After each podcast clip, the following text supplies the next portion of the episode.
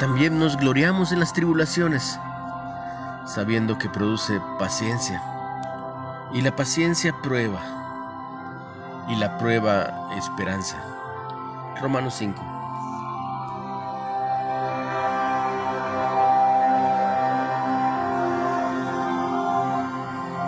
Daniel iba en su motocicleta cuando un auto lo embistió y lo arrojó hacia el tráfico que vendía en dirección contraria.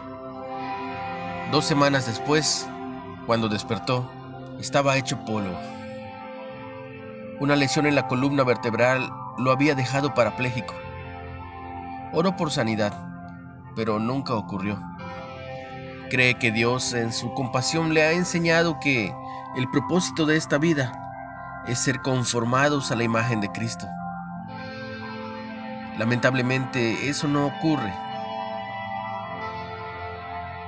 cuando es color de rosa, sino cuando la vida es dura, cuando somos obligados a depender de Dios en oración para simplemente llegar al final del día.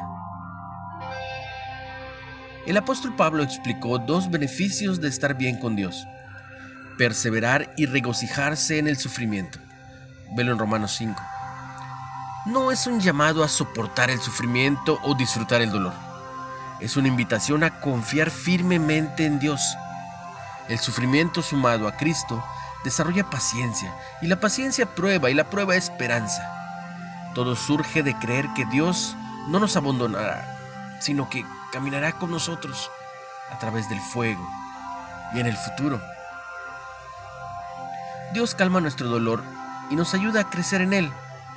No consideremos las aflicciones un castigo, sino su manera de fortalecer nuestro carácter y experimentar su amor, su amor derramado en nuestros corazones. Una reflexión de Marvin Williams.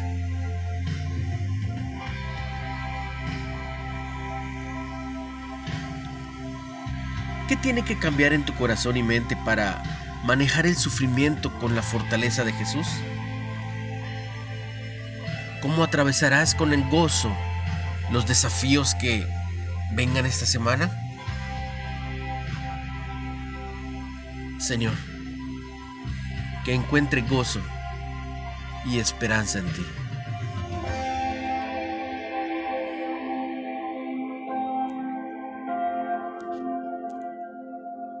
Recuerda que estás en Reflexiones de Ávila con H. Síguenos en Spotify